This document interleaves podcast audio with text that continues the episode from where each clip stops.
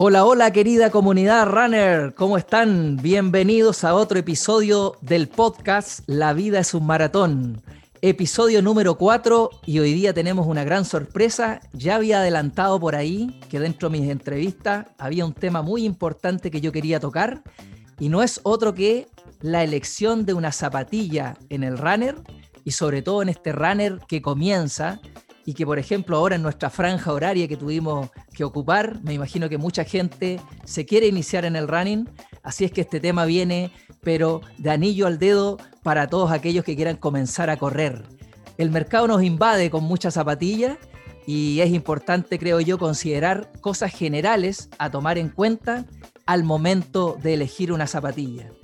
Y para eso eh, no encontré otro mejor entrevistado que un colega, ¿ah? un kinesiólogo, eh, su nombre es Ricardo Ulloa, eh, tiene un Instagram muy, cierto, biomecánico, pero aterrizado a la clínica, como digo yo, y eso me gusta mucho porque te trae el laboratorio a lo empírico, a lo clínico. Y lo, clínico para los runners es, en el fondo, eh, ocupar un elemento tan importante como una zapatilla, y él nos puede ayudar, obviamente, a darnos algunas luces que nos pueden ayudar a elegir quizás la zapatilla correcta. No nos vamos a, banderizar con marcas hoy día, vamos a hablar de la generalidad, estas cositas que, son importantes considerar y que a mí como runner cuando comencé, siendo kinesiólogo, debo confesar que me costó también, no fue fácil llegar a, una zapatilla que, que, me pudiera dar este confort, esta tranquilidad. Así que qué mejor que Ricardo, kinesiólogo, magíster en ciencias de la actividad física, salud y el deporte, eh, a cargo del Laboratorio de Biomecánica y Control Motor de la Universidad Santo Tomás y que se dedica, como yo les dije, a esta biomecánica aplicada al deporte y a la readaptación de lesiones, que es algo que vamos a tocar ahí. Así es que no me queda más que darte la bienvenida, Ricardo, y agradecerte primero que estés aquí en este episodio número 4 de La vida es un maratón. Hola Guti, ¿cómo estás? Eh, muchas gracias primero por la invitación. Es para mí un placer de verdad poder estar acá compartiendo contigo. He escuchado ya algunos de los episodios, me falta el último, pero me voy a poner al día, sin duda. Eh, tremenda iniciativa, así que mis felicitaciones y por sobre todo gratitud por poder estar acá conversando de este tema, que lo he conversado en varias partes eh, también alguna vez hice un webinar por ahí donde tenía varios entrenadores, algunos runners, algunos colegas para mostrarles más características de las zapatillas y que podamos tener un lenguaje común y ayudar finalmente a la gente, ayudar a, elegir qué, que es algo que, que, no nos enseñan, que ni en la universidad los ramos deportivos tampoco te enseñan y que obviamente eh, cuando vas a la tienda a comprar tampoco lo manejan mucho es verdad eso, eh, eh, es, verdad eso. Ha tocado y uno se va profesionalizando en el tema, por muy amateur que sea, y te, te toca eh, ir a una tienda y, te encuentras con que la información de repente no es la, la que uno encuentra y que necesitas, y es que es un gran punto ese a favor. Y, y no se encuentra esta información en muchos lados. ¿Sí? Y sobre todo si, vaya si vas a las grandes tiendas, porque anda, se puede ir a una tienda más especializada que sepan un poquito más, poquito, pero si vas a una gran tienda de las súper grandes del mercado, no, ahí se perdieron totalmente. Ahí están nomás en vitrina, y puedes elegir como por colores, por precio, pero nadie te asesora. Es tal cual como dices tú, así que no, eh, muy buena introducción ahí para, para, que estén atentos entonces a que, a que hay que interiorizarse y bueno, a ver si hoy día les ayudamos un poquito.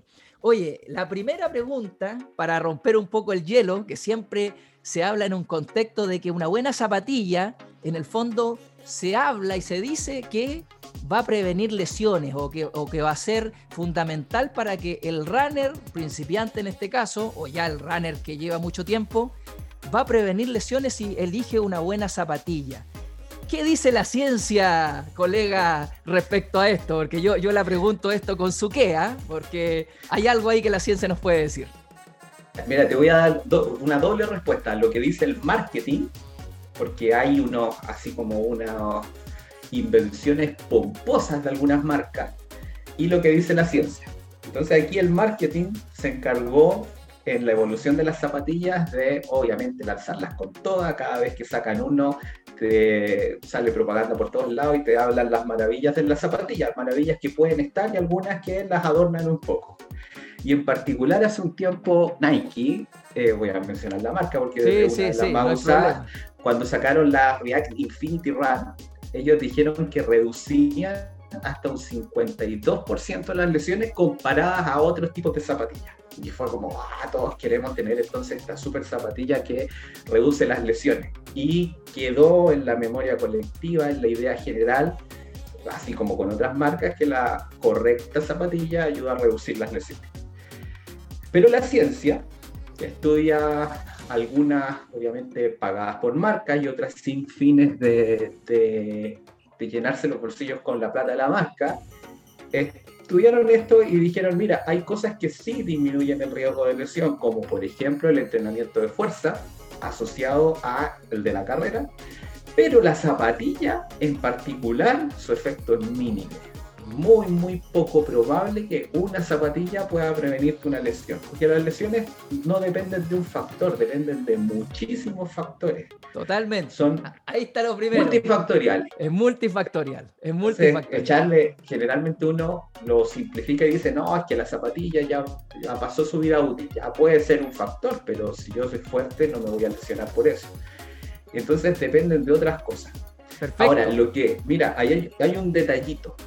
Lo que sí ha demostrado tener un efecto positivo, no es que lo prevenga, pero que sí puede generar más confort y puede hacer que eh, en el fondo la persona tenga mejor respuesta al entrenamiento en el tiempo, es tener más de un par de zapatillas a la vez. Qué buen, qué, zapatillas. Qué, buen link me acabas de dar, porque una de las cosas que yo quería contar en medio de, de esta entrevista, pero se dio ya de introducción, es que yo cuando comencé corriendo, sin mucha información tampoco, porque yo partí desde cero, ¿ah? saltándome procesos y muchas etapas y aprendiendo de la experiencia, yo lo único que capítulo uno del podcast. capítulo uno del podcast, para que vayan a, escuchar ahí.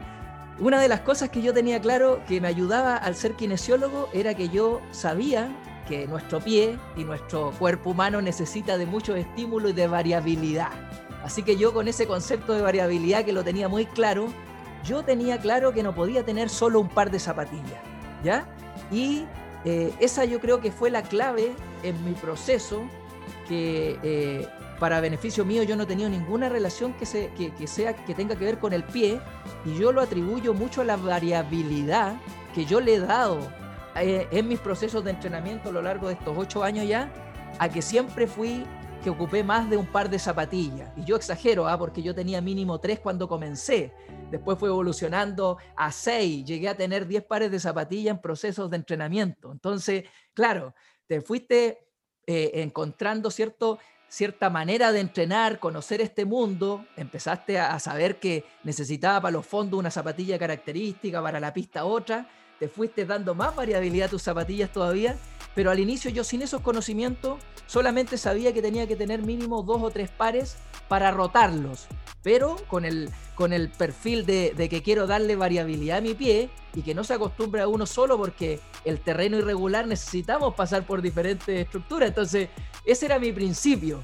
Y, tú lo tocas ahora muy, muy bien y, creo que es fundamental. O sea, el primer consejo, yo, yo con mi experiencia y la tuya del laboratorio y todo esto que nos comentas, yo creo que el runner tiene que meterse la mano al bolsillo, lamentablemente, y invertir en un par extra por lo menos, por lo menos. Claro, ese es el detalle, son caras, no, es algo económico. Ahora, tiene una, respuesta en la física también el por qué hay que cambiarlo.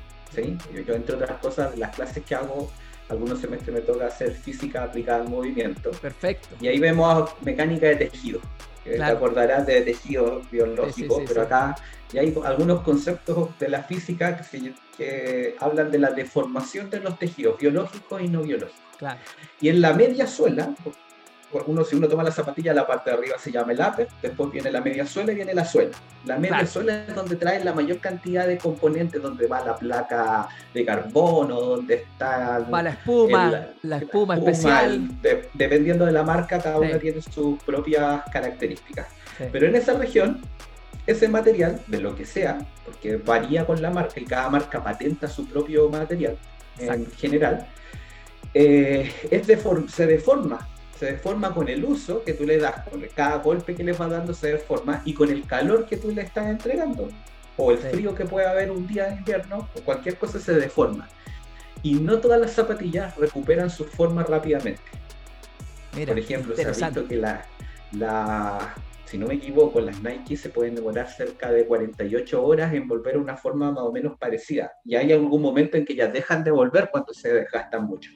Entonces tú la ocupaste, por ejemplo, para hacer series el lunes de la mañana.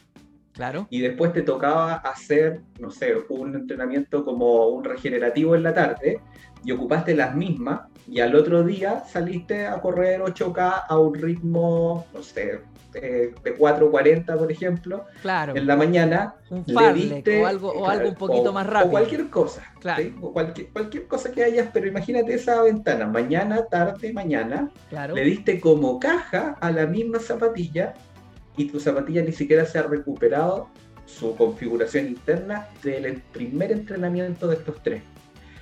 Entonces al final todo eso que tú crees que la zapatilla te está ayudando a amortiguar, no, ahí ya no lo está haciendo porque se está recuperando y no la estás dejando que se recuperen los materiales. Y al final está actuando como eh, nuestro cuerpo humano, que, que funciona igual. Claro, ah, eh, exacto. Nosotros necesitamos tiempos de recuperación, los materiales, que no es biológico en este caso, pero también necesita tiempo. Y con el paso del tiempo, mientras más uso le va dando, más va perdiendo las propiedades que tenía al principio.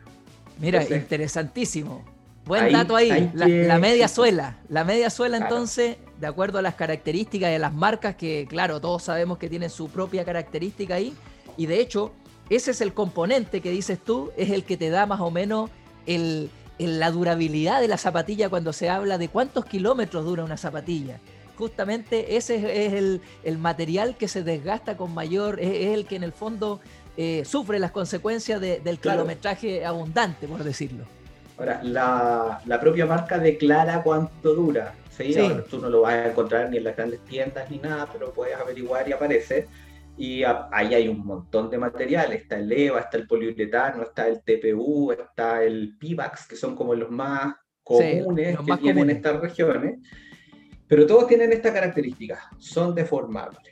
Esa es la, esa es la clave, deformables. Sí, son deformables. O sea, con esto le estamos diciendo a la gente que, se cambie la zapatilla. Uno que hace una, doble jornada de, entrenamiento, entonces, uno que hace una doble jornada de entrenamiento, que entrenó en la mañana y hace un regenerativo en la tarde, tiene que cambiarse la zapatilla, entonces. El, el, buen mensaje. más de una, sí. Oye, Ahora, aprovechando. ¿cuántas? Depende del bolsillo, ¿sí? Pero por lo menos tener dos como mínimo. Como mínimo dos que estén en buen estado. Si puedes tener tres, mejor. Pero... Es lo que decía yo, más o menos, el mínimo sin ser eh, embajador de ninguna marca. Porque yo ahora, que, ahora. que tengo una marca que me apoya toda tu imagen ahí lleno de zapatillas ahora. Sí, sí, sí. Pero bueno, yo, yo eh, con otras marcas antes yo también tenía una gran cantidad de zapatillas por lo, por lo mismo que estamos conversando. Oye, hablando de lo mismo, ya que tocaste el tema, hablaste un poquito de la anatomía de la zapatilla. La persona que comienza, ¿qué debería saber? Ya le entregamos el tips de la media suela. ¿Qué otra cosa general de esta anatomía de la zapatilla tendría que saber para el momento de elegir una? Mira, ahí te, voy a contar cuáles son las características como típicas de una zapatilla. Te voy a mostrar una para que Una estándar, muéstramela a mí y la, transmitimos a través del audio. Ya. Todos entienden, todos pueden tomar sus zapatillas. Tomen sus zapatillas, los que van manejando, ojo que es un podcast, muchos que escuchan manejando, cuidado, no, no se saquen las zapatillas.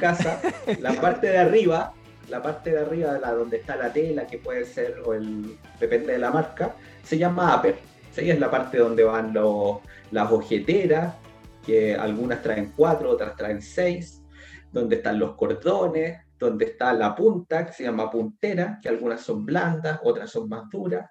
Está la parte de atrás, que es el contrafuerte, algunas son más altas, por ejemplo, cuando son muy, muy altas, algunas generan más presión en el tendón de Aquiles, más compresión. Entonces, si tú eres un runner que tuviste tendinopatía de Aquiles alguna vez, bueno, fíjate que si el contrafuerte es muy alto y duro, te puede molestar y, e irritar el tendón. Buenísimo, buenísimo el dato.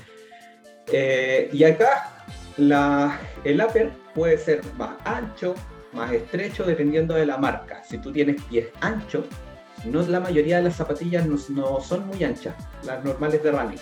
A no ser que ocupes New Balance, que tienden a ser un poco más anchas, que se tienen inspiración minimalista varios de los modelos. Claro, ahí estamos en otro tema. Otro, otro tema ese es bueno. Y, la, y las otras son las las Altra. No sé si has usado Altra, pero las, las he visto, las he visto. Son más anchas. Entonces, si tú tienes como el pie ancho, las Altra también. Eh, esa es la parte de arriba. Entonces el, upper, nos quedamos con el upper entonces, para que la gente entienda que es esto que recubre en el fondo tu zapatilla, que le da la forma. Por arriba. Claro, por arriba. Si tú quieres tener como más libertad en el pie, elige unas que tengan cuatro ojeteras. Mira. Para los cordones. Y si tú quieres que esté tu pie como más contenido, que sienten más, hay gente que se siente más cómodo así, elige con seis, que llega hasta más abajo. Claro. Muy bien. Buen, dato ese de, muy buen dato de los cordones. Sí. ¿Qué más le podríamos decir? Tiene más. Y lo otro importante es el drop. El drop, todos hablan del drop, el drop, y no sé si todos saben lo que es el drop. Porque hay el drop a la gente que lo escucha. Sí. Tú tienes dos regiones.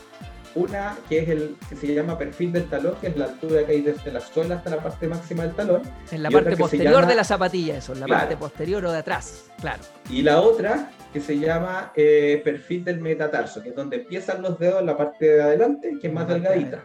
Claro. Entonces, la diferencia, ese ángulo que hay en esa caída desde atrás hacia adelante, se llama drop. Perfecto. Esa, esa caída eh, es importante. Hay algunas zapatillas que tienen drop cero, sería como 0 a 4, eh, desde minimalismo a parcialmente minimalista, de 4 a 8 más o menos se describe que son como de con inspiración minimalista, 8 a 12 es el drop más común que encuentras en todas las zapatillas y sobre 12 tienden a ser maximalistas, están bien grandotas, así tipo tipo Alpha Fly en tamaño. Tipo las últimas que están saliendo con, con, la placa de carbono que necesitan ese, ¿cierto? Necesitan más espacio, exacto. O harta suela, necesita, harta media suela necesita. Harta media suela, claro. Y, y en esta región hay dos puntos que son súper claves. Fíjate que las zapatillas en la parte de adelante están en punta, ¿cierto? Y hay algunas que están muy en punta y otras que están en menos. Bueno, esa punta, ese ángulo que se forma abajo, se llama eh, quebrante. El quebrante. El, claro, el quebrante de la puntera, que sería la parte de adelante. Y ahora muchas zapatillas traen un quebrante atrás. Sí. Que sería el quebrante de talón, como por ejemplo las Vaporfly. Claro. Las Alpha Fly, que traen ese quebrante. Y todos las ven así como zapatillas super cool, porque es la zapatilla que usa Kipchoge, es la zapatilla que usa Bekele, es la zapatilla que usan los grandes atletas del momento, y todos la quieren tener, pero no todos les sirve tener este quebrante. Claro. Depende mucho ahí de, los ritmos de, carrera, de la, musculatura. De la musculatura y de la técnica y de la técnica del contacto inicial porque si tú tienes un si tú estás corriendo la mayoría de los corredores contacta con el talón eso es lo más habitual no es un problema eso pero cuando contactas con el talón y además tienes una un overstrike que es como una zancada muy muy larga muy lejos de donde está tu tronco e, esa puntera, ese quebrante de talón, hace que el drop se vuelva negativo, que tu pie esté muy hacia arriba y al final esté mucho tiempo contactando con el suelo. Y ahí no te beneficia, te hace más lento, te hace más, menos eficiente. Claro. Entonces, para partir, hay gente que quiere partir al tiro con la mejor zapatilla del mercado, la más famosa me refiero. Para partir, a lo mejor yo nunca elegiría la de mayor, la que tenga mucho quebrante, ni que tenga el drop más alto, porque probablemente no estás adaptado al tiro para ese tipo de estímulo. Sí, yo igual creo lo mismo, pienso que hay que evolucionar un poquito para llegar a eso. Uno sabe que si tienen la, parte económica para, invertir ahí está bien, pero, pero si quiere correr a lo largo del tiempo y, durar mucho tiempo en el running, eh, ojalá que vaya este paso a paso. Y dentro de eso eh, está lo otro, porque que hablan de la amortiguación.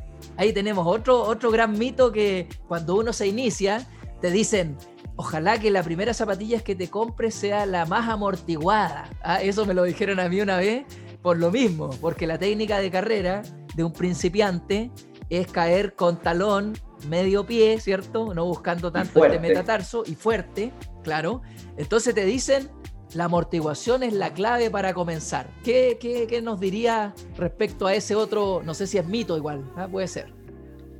Es una mezcla es más o menos, porque si, si tú tomas la zapatilla, ya te vas a estas grandotas, tipo, llamémosle... Te pongo un ejemplo. En ASIC yo partí con, con las típicas eh, o, o, las Nimbus, que son de la zapatilla característica de amortiguación. Es una... Claro, que traen hasta como gel. Claro, traen gel y, y, la espuma eh, característica, pero son zapatillas amortiguadas, que ese es como su gran plus. Eh, Esa es la idea. Claro. Pero si tú tomas y tú empiezas a ver el pie, el tobillo, la pierna, la rodilla, todo lo que ocurre, todas las estructuras se van a cargar hacia arriba, ¿sí? Cuando uno va corriendo. O sea, entra la carga desde abajo hacia arriba. Lo que hace la zapatilla muy amortiguada es que eh, atenúa la carga que vas a tener sobre el pie y sobre el tobillo. En ese momento, o sea, tú podrías decir, ah, estoy amortiguando. Perfecto, sobre el pie y el tobillo tienes un poquito menos carga. Pero lo que realmente ocurre es que hace un bypass finalmente. Transfiere esa carga alta del pie y del tobillo a la tibia, que sería la, típica zona de la periostitis o síndrome de estrés tibial medial, y a la rodilla y la cadera. Las bypassea hacia arriba. Entonces, en el fondo, como que engañaste al sistema. si tú mides, la tensión en el pie menor, pero al final esa gente puede entre otras cosas, podría terminar desarrollando periostitis eh, a largo plazo, que es una de las grandes eh, como problemas que tiene el principiante, que le da muy rápido eso.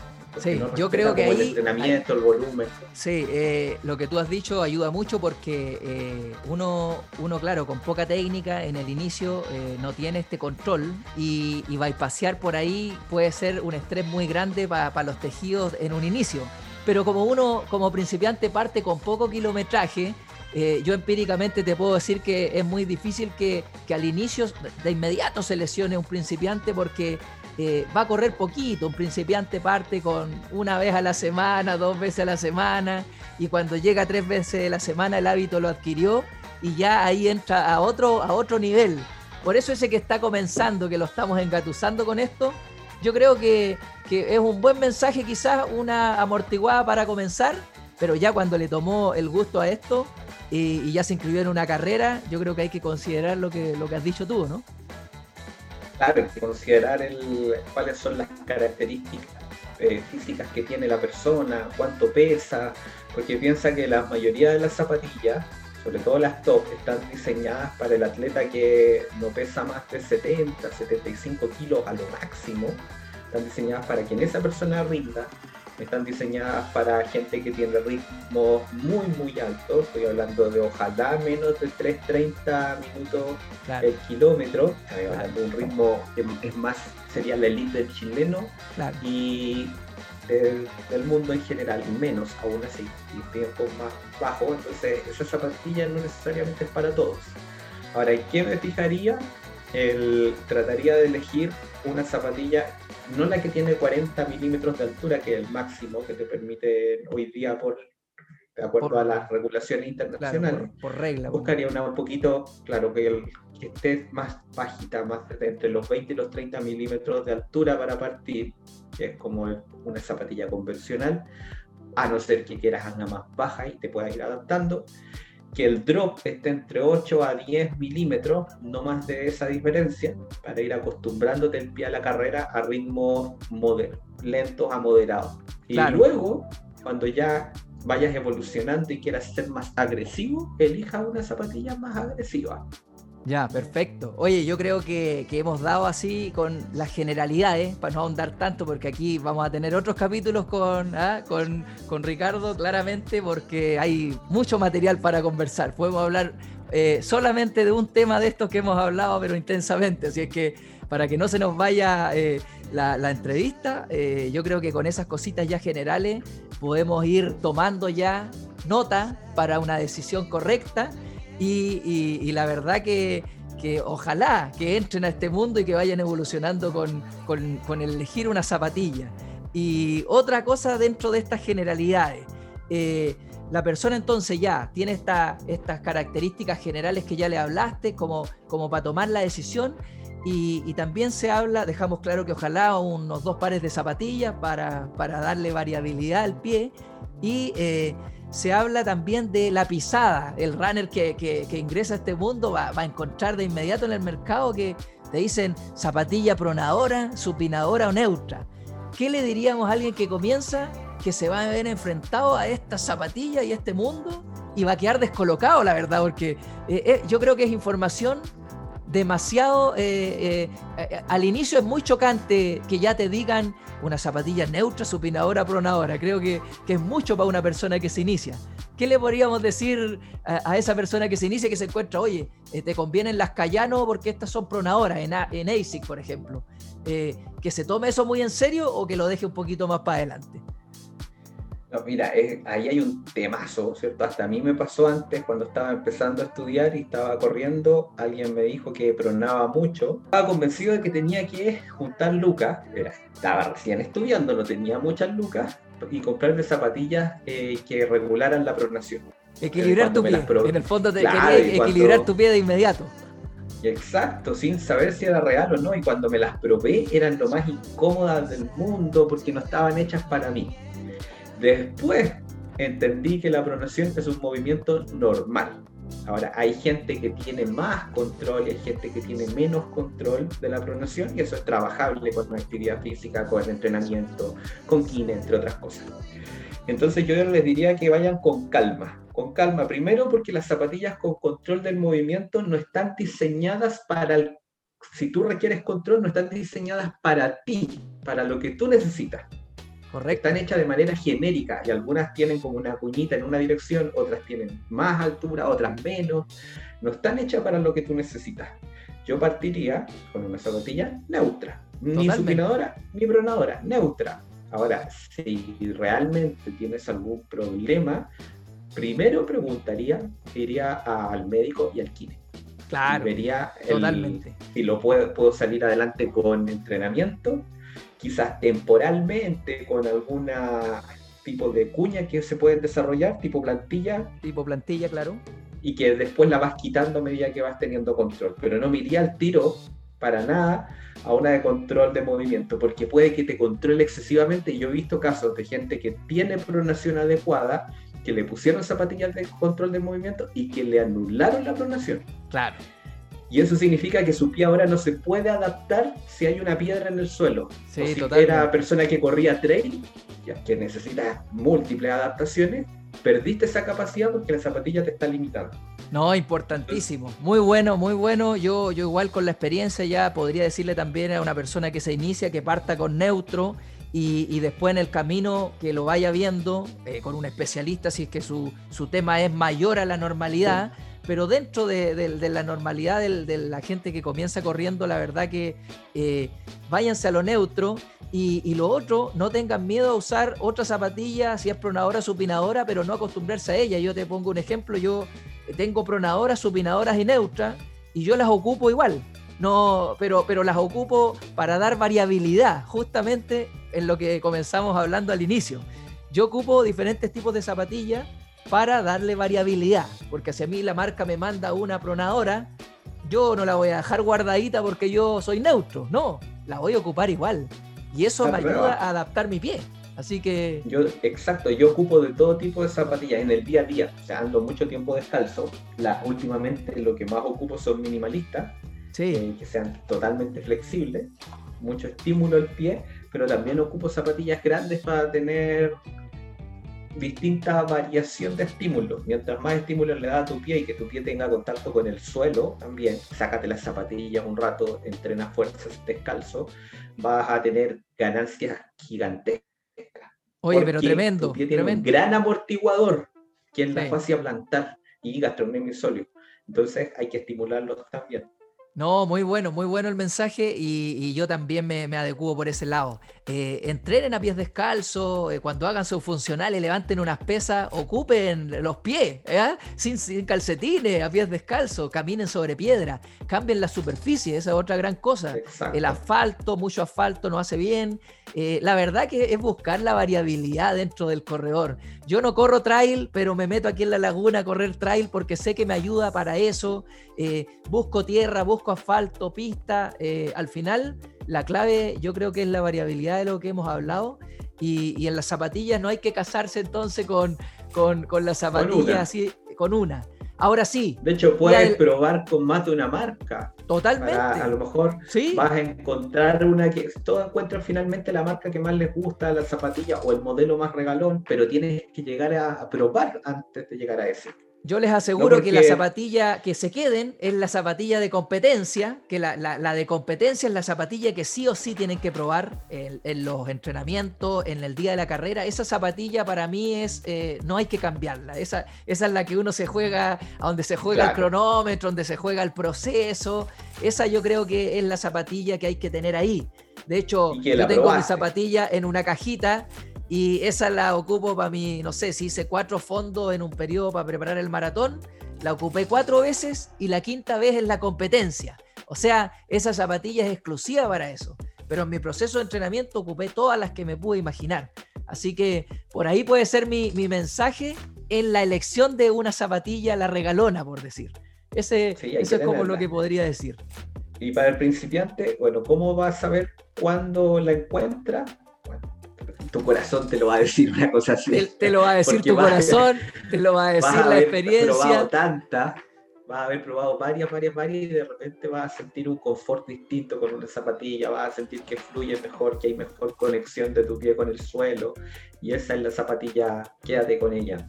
Totalmente, y eso no llega a corto plazo, digámoslo de inmediato. ¿ah? El runner, ese runner ansioso que quiere de inmediato, no muchacho, esto es largo, es, es, un, es un proceso largo. Si quieren meterse en el maratón, como esto se llama, la vida es un maratón, lo que hay que tener es la paciencia de que los procesos largos hay que pasar por estas cosas y, tu primera maratón va a ser sin duda el aprendizaje mayor para seguir progresando en el resto y, vas a ir cambiando estas cosas, pero es a largo plazo. No, no, no, estas cosas a corto plazo no funcionan mucho. Así que no sé qué, otra cosa podemos agregarle ahí a este runner principiante con las zapatillas. Yo, para mí está perfecto eh, lo que hemos dado. Eh, no sé si algo para, ir finalizando.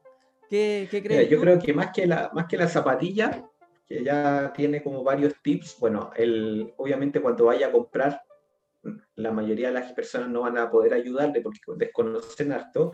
Yo les, los invito como a averiguar sobre la zapatilla antes. Se metan a páginas de internet. Está, hay una página que se llama Runner's World donde suben reviews de todas las zapatillas y te hablan de las características del upper, de la media suela, de los materiales, del tiempo de duración, de los ritmos para las que están diseñadas, del tipo de superficie, te muestran el panorama completo y pueden ir con mejores ideas a buscar zapatillas de diversas marcas, todos los modelos.